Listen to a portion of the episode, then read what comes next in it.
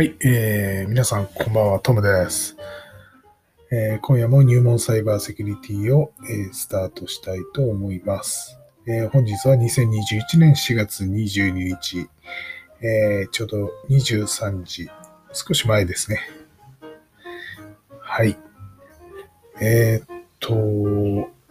今日ですね、えっと、ニュース6つ届いてます。昨日の夜、えー、収録した後に1件、で、今日5件ですね、入ってます。えっ、と、昨日から、昨日お伝えしてた、あの、 Pulse Connect ス、えー、 Secure ってやつですね。えっ、と、この関連のニュースが今日も届いています。えー、まあ、昨日、あの、アメリカ政府の方で、えー、 Pulse Connect Secure のゼロで、えー、脆弱性対応がニュースになってますが、えそもそもこれな、これが、これは何、何かというところですが、えっ、ー、と、これはですね、えー、リモートアクセス実現するための VPN 製品です。パルスコネクトセキュアにおいて遠隔の第三者が認証を回避し、えー、任意のコードを実行する可能性のある脆弱性が確認されているというのが昨日のニュースのポイントになっています。え今回の件については IPA、え独立行政法人情報推進機構でも、まあ、あの、えー、危険ですよという話、えー、警告の方が出されてます。また、あの、マイナビとか IT メディアとか、まあ、こういったところのニュース、ヤフーニュースでもですね、少し、えー、ニュースにもなっているというところです。で、今夜はこれに関連したニュースも届いていますので、えー、順を追って、えー、お伝えしたいと思います。はい。えっと、まずですね、えー、昨日の夜、あの、遅くに届いたニュースですが、え、まず長野県の事件、えま、コロナ、え新型コロナウイルス感染症関係の変異株陽性者の個人情報を、え、県内自治体などへご送信したというものです。長野県は新型コロナウイルス感染症、えー、陽性者に関する、え個人情報を含んだファイルを誤って行政機関に送信するミスがあったことを公表しました。これは4月17日16時20分頃、新型コロナウイルス感染症変異株の陽性者が発症発生したことを知らせるプレスリリースを同県より10の同県え地域振興局と77の県内市町村へメール送信した際、個人情報を含む表計算ファイルを誤って添付したというものです。まあ、間違ってご送信はしてるんですが、これは、まあ、え地域振興局と、えー、県内の市町村のみとなってます。え問題が入るには、陽性者の氏名、居住地、職業、年代、県外との往来状況など66件の個人情報が記載されていたと。えー、送信より、えー、約1時間後に受信した地域振興局からメールに個人情報が含まれていたとの連絡があり、問題が判明したというものです。え、送信先の地域振興局と、え市町村に対象メールの削除を依頼するとともに、え同件メールサーバー上のメールについても削除したということです。え陽性者の累計や発生状況などをまとめた統計資料を表計算ファイルで作成したが、ファイル内の別シートにある統計元データとなった個人情報を削除せずに誤って送信されたというものです。これなんかどっかでもありましたよね。いつぞやか、なんか似たようなニュースありましたね。うん、表計算ファイルに元データ書いてた。うん。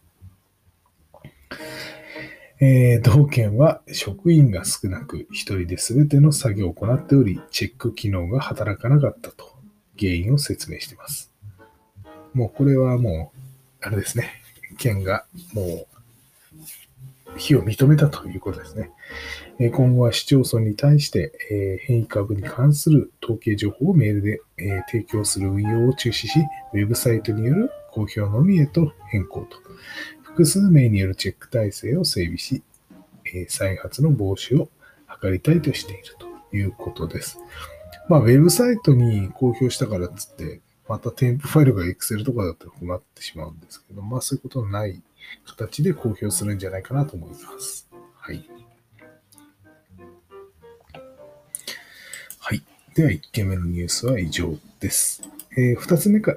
らですね、えー、今日、えー、こちらに届いたニュースですね。え、先ほど申し上げました、え、 Pulse Connect Secure、え、脆弱性で国大法人もアナウンスということです。え、VPN 製品の Pulse Connect Secure PCS ですね、略して。に、え、深刻な脆弱性が見つかった問題で、国内においても利用者に対し、回避策の実施や、侵害の有無について確認するよう注意が呼びかけられています。え、パルスセキュアは、えーイバンティ、アイバンティソフトウェアによる買収で2020年12月に同社へ事業統合され、現在は同社の事業部門 SSG セキュリティソリューショングループとして活動しています。イバンティの国内法人では同社ブログを通じて脆弱性に関する状況についてアナウンスを実施しています。はい。で、いろいろな取材に対して、え同社はですね、国内における対応について、米国本社の方,、え、方針に準じて実施し、顧客やセキュリティ業界と協力して今回の問題をできるだけ早く解決するよう全力を尽くすと説明しています。え顧客に対しては回避策として提供している XML ファイルの利用と、えパルスセキュアインテグリティチェッカーツールによる侵害のえチェックを実施するよう呼びかけており、侵害の形跡が見られた場合はサポート窓口へ、え連絡するよう求めています。えアップデートは米国法人の発表通り5月上旬の提供となる見込みです。え脆弱性による国内の被害状況については、顧客保護の観点から情報を開示していないとしてコメントが得られない状況だそうです。えこちらの方詳しくですね、え JVN、それと、え 1T ソフトウェア関係のホームページに、え詳しいコメントが出ています。えー、っとですね、まあ、アップデート、次のアップデートが5月上旬まで、まあ、これは全世界に発表されているので、もしかすると攻撃者は、まあ、ここまでですね、に、えー、できる限りの攻撃を仕掛けてくる可能性がありますので、まあ、この、えー、パルス、えー、PCS ですね、こちらの製品を使っている方は、えー、まあ、とりあえずあの、チェックツールですね、チェッカーツール。えー、これで侵害のチェックをとりあえず、あの、するということで、うん、対応を取っていただきたいなと思います。これ対応取った、あの、うん、これチェックしたからっつって、これはあくまでも侵害のチェック確認するだけなんで、もうこれ防止策でも何でもないんで、これ防止策どうするかっていうのはちょっと、どんなアイデアがあるのかちょっと今思い浮かばないんですけど、まあ、まず使わないってことなんですけど、まあ、使わないと困ってしまうので、まあ、何らかの措置が必要なのかなと思うんですが、すいません。僕もちょっとこれ専門じゃないんで、ちょっと思い浮かばないですね。まあ、あ物事の考え方としては、リスクが管理、マネジメントできないんであれば、まあ、回避する。まあ、使わないとかですね。まあ、そういうものも、まあ、今回、XML ファイルの利用をしてくださいってありますけれども、ちょっとどんなもんか僕も詳しく分かってないんですけど、まあ、こういう、あの、ものを回避策として提供してますので、えこちらの方を使うということかなと思います。はい。えー、以上2件目のニュースです。はい。えー、それでは3件目ですね。えー、これはですね、えー、以前ちょっと、えー、お知らせ、あのニュースにもなってましたが、通販サイトゆとりの空間っていうやつですね。で、これは、これで、えー、クレジットカード情報も被害に遭っているという、えーまあ、追加情報が入っています。えキッチン用品や食器を、えなどを取り扱う、え通販販売サイト、ゆとりの空間オンラインショップが不正アクセスを受けた問題で、新たにクレジットカード情報が外部に流出した可能性があることが分かりました。ゆとりの空間は料理家の栗原はるみさんや栗原良平さんの公式サイトです。えー、キッチン用品や食器を扱うオンラインショップを展開しています。えー、モブキャストホールディングス子会社で同サイトを運営するゆとりの空間では、3月31日にシステムの脆弱性をつく不正アクセスにより、新規会員の登録ページが改ざんされ、パスワードを含む会員情報5009件が流出した可能性があると発表していました。えその後もですね、外部事業者によるフォレンジック調査を進めていたが、3月29日に調査報告があり、システムの脆弱性をつく不正アクセスにより、決済画面を改ざんされ、フォームに入力されたクレジットカード情報を外部へ送信する不正プログラムが設置されていたことが判明。4月に入り、クレジットカード情報が流出した可能性があることを確認したというものです。2020年12月8日から2021年1月26日にかけて、同サイトで登録されたり、決済が行われた4509件のクレジットカード情報が外部に流出した可能性があるということです。内容としてはカード名義、え、カード番号、有効期限、セキュリティコードが含まれています。同社では4月21日よりカード情報流出の可能性がある顧客に対し謝罪と注意喚起のメールを送付するということです。警察や個人情報保護委員会には4月7日に報告を行ったと。また、親会社のモブキャストホールディングスでは、連結決算において調査や、再発防止、顧客への対応や損失の保証として、特別損失に、情報セキュリティ対策費として、え、2819万円を計上する見込みと。いうことです。あ連結決算において、あ顧客への対応、損失。あやっぱり大きいんですね、これね。なるほど。えっ、と、今回ですね、えー、ゆとりの空間の、えー、ホームページにですね、4月21日付で、えー、重要、当サイトご利用の皆様へ、え個人情報漏洩についてのお詫びとお知らせ、続報ということで、えっ、ー、と、リリースが起きて、あのー、リリースが、えー、公開されています。まあ、丁寧な、あの、書きぶりで、あの、誠意は見えるんですが、まあ、これ以上被害が本当に広がらないことを祈るばかりですね。はい。えー、3件目のニュースは以上です。はい。それでは4件目のニュースですが、えー、先ほどもニュースになっているパルスコネクトセキュアのゼロデイ攻撃関係ですが、え、ここからちょっと今日の本題というかですね、これ FireEye が指摘してるんですが、このゼロデイ攻撃に中国の支援組織が関与しているのではないかというニュースです。えー、FireEye はですね、えー、VPN 製品、えー、パルスコネクト、えー、セキュア PCS に対するゼロデイ攻撃に中国の支援を受けるグループが攻撃に関与した可能性があるとの見方を示しています。えー、同社が、えー、2021年初頭より防衛、政府機関、金融機関など複数のインシデントを調査したところ、DHCP により割り振られた IP アドレスが PCS の範囲であることが判明したと。同機器のをですね、侵害する攻撃であることを突き止めたというものです。当初、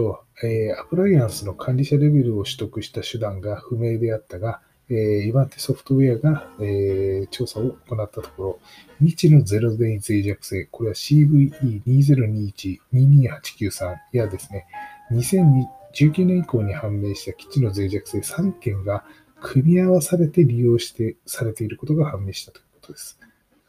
すごいですね。1個じゃなく組み合わせてるんですね。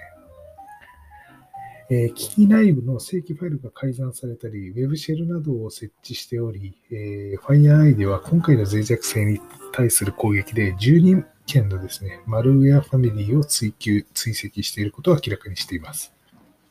これらマルウェアファミリーは必ずしも相互に関連しておらず、別々の調査で発見されたものであり、PCS を対象とする攻撃に複数の攻撃グループが関与している可能性があります。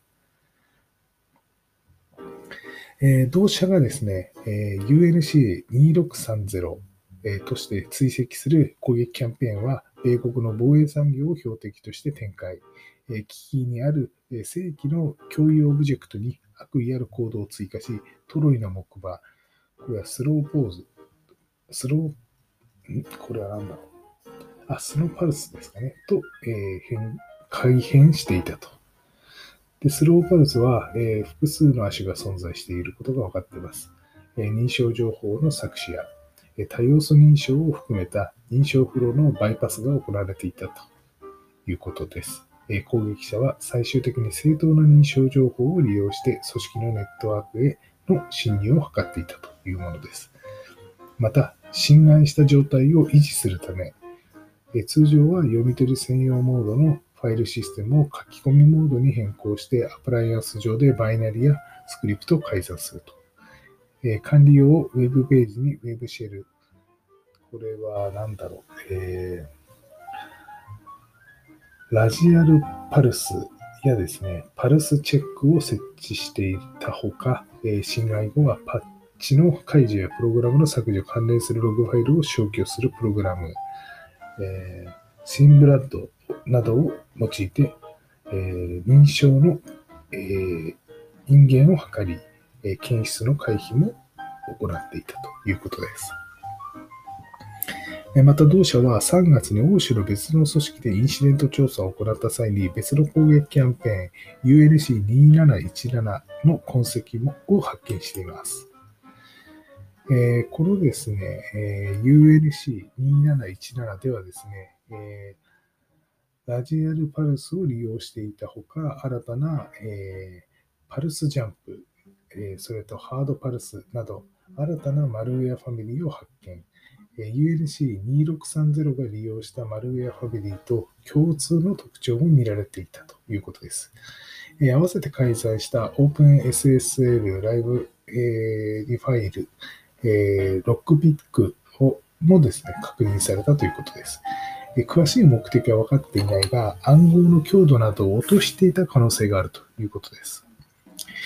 情報は十分でなく、現状見つかっているマルウェアファミリーのすべてが UNC2630 や UNC2717 に関連するとの結論には至っていないと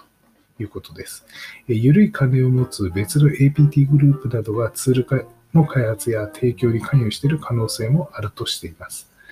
同社は調査を初期段階にあると、え前置きした上でですね、2020年8月頃から2021年3月にかけて7種類のマルウェアファミリーを用いて、え米国、アメリカの、え防衛関連、え事業者を攻撃したい UNC2630 について、え2014年と2015年に展開された APT5 と、え多くの類似性が見られたほか、中国支援のもと、活動していることを示す証拠なども見つかっているということです。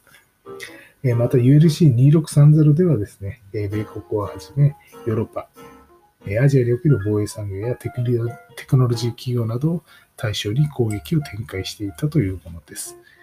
一方で、えー、講談の UNC2717 は2020年10月から2021年3月にかけて3種類のマルウェアファミリーを利用しているということです。各国の政府機関を標的としていたが、国家や、え基地の ATPT グループとの関連性があると判断する十分な情報は得られておらず、えロックピットについても同様だということです。え FireEye は一連の攻撃における、え IOC、えインディケーション、Indicator of、え compromise、えですね、え情報を公開するとともに、 Ivanti ソフトウェアによるアドバイザリーを参照し、必要な措置を講じるよう注意を呼びかけています。まあ、ちょっと長くなったんですが、えー、FireEye のね、ホームページなんかを、えー、参照いただければ覚えば、あの、いただければと思います。まあ、要は中国が関与してるんではないかと。まあ、直接ではなく、まあ、支援したグループですね。はい。ということです。なんか今日 FireEye のホームページめちゃくちゃ開くの遅いんですよ。これなんか攻撃受けてんのかなっていうぐらい、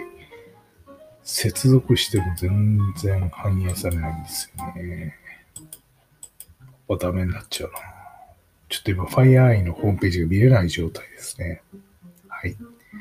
それでは、4件目のニュースは以上です。次5件目です。こちらはですね、えー、セミナー参加者のアンケート回答が閲覧可能になっていたと。これは MOTEX という会社ですね。はい。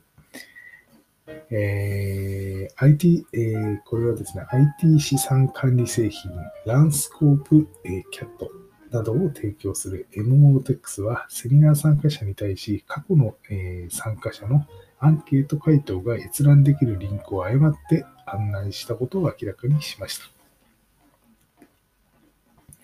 え当社によればですね、え4月14日14時半頃ですね、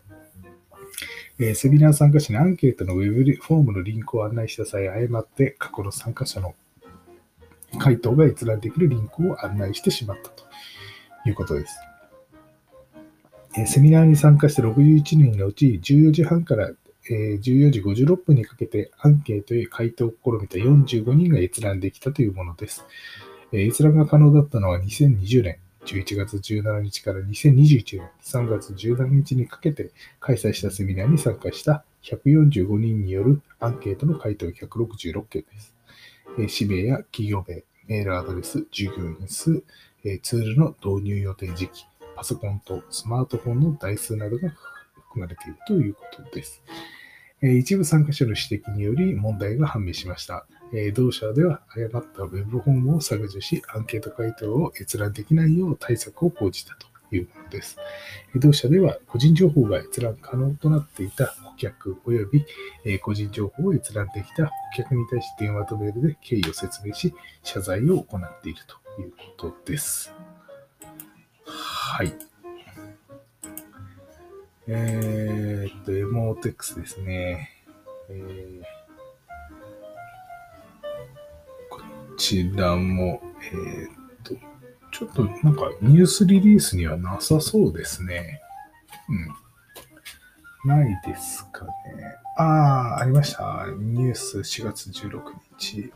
発生原因、原因、閲覧が可能になっていたデータ、データ閲覧が可能であった方、お客様への対応、再発防止、こういったところが疑われています。はい。えー、ちなみにですね、えー、FireEye のホームページ、え完全に、え繋がらない状態です。絶対なんかやられてんじゃないかなと思うんですけど、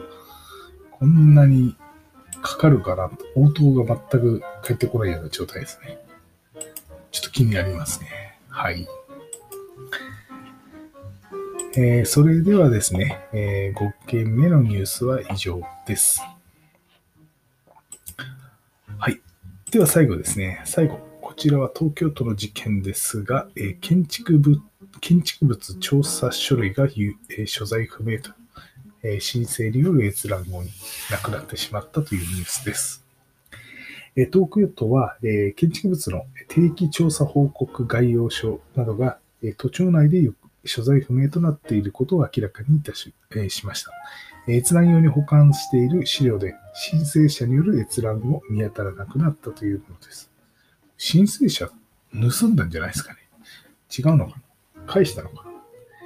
な？都によれば4月9日の都市整備局において閲覧用に保管している建築物1件の定期調査報告書、えー、報告概要書及び定期検査報告概要書が、えー、行方不明になっているというものです。えー、これら資料は建築基準法に基づき実態が公開しており、申請すれば誰でも閲覧できるものです。建築物の管理者1名の氏名と調査者2名及び検査者4名の氏名、勤務先、資格などが記載されていたということです。4月9日に申請者が同資料を閲覧したが、その後資料が見当たらないことが判明。閲覧者に確認したところ、職員に手渡しといい、持ち出していないとの回答だったということです。えー、同月21日の時点で見つかっておらず、都では個人情報が記載されていたことからですね、え対象となる関係者に連絡を取り、えー、事情を説明するとともに謝罪を行っています。元データは保存されており、業務への影響はないとしています。まあ、ちょっとなくなっちゃったっていう案件がですね、よくありがちな。これ絶対内部の犯行だと思うんで、まあ、よくよく出入り口のカメラで追ってったりもし職場に映像があったら、もしかするとヒントがあるかもしれないですね。はい。えっ、ー、と、本日、えー、ニュースは6件お伝えしました。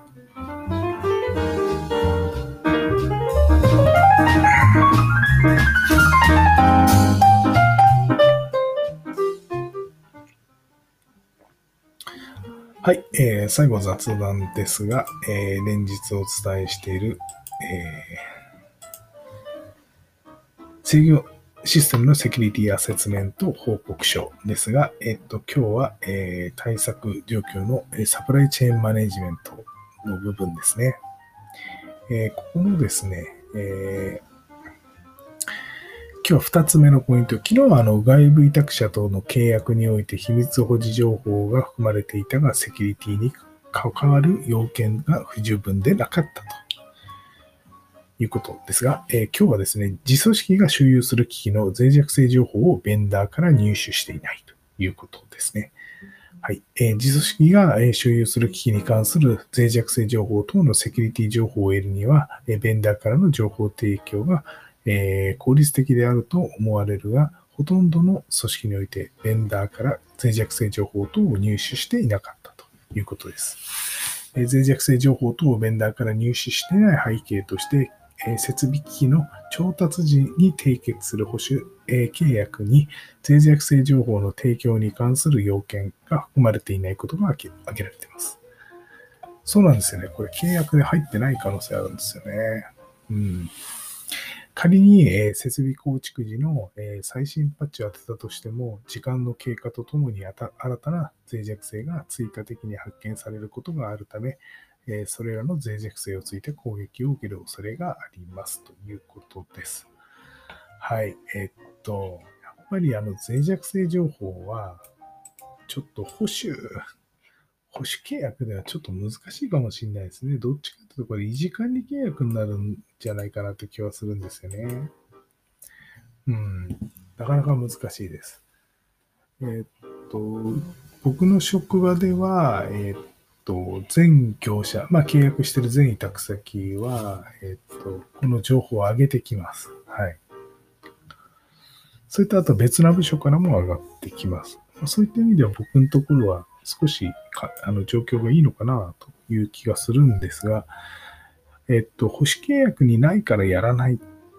やらないのかもしれないですけど、契約書になんか付帯するその他事項みたいなのあれば、もうそこを読んでもらって、ここに含まれてるんですって言うしかないかなと。そこで争いになったらもうちょっとこれ、しょうがないんですけど、あの、ベンダーも自分たちの機械や設備機械を守ることにつながるので、嫌だとは言わないと思うんですよね。うん。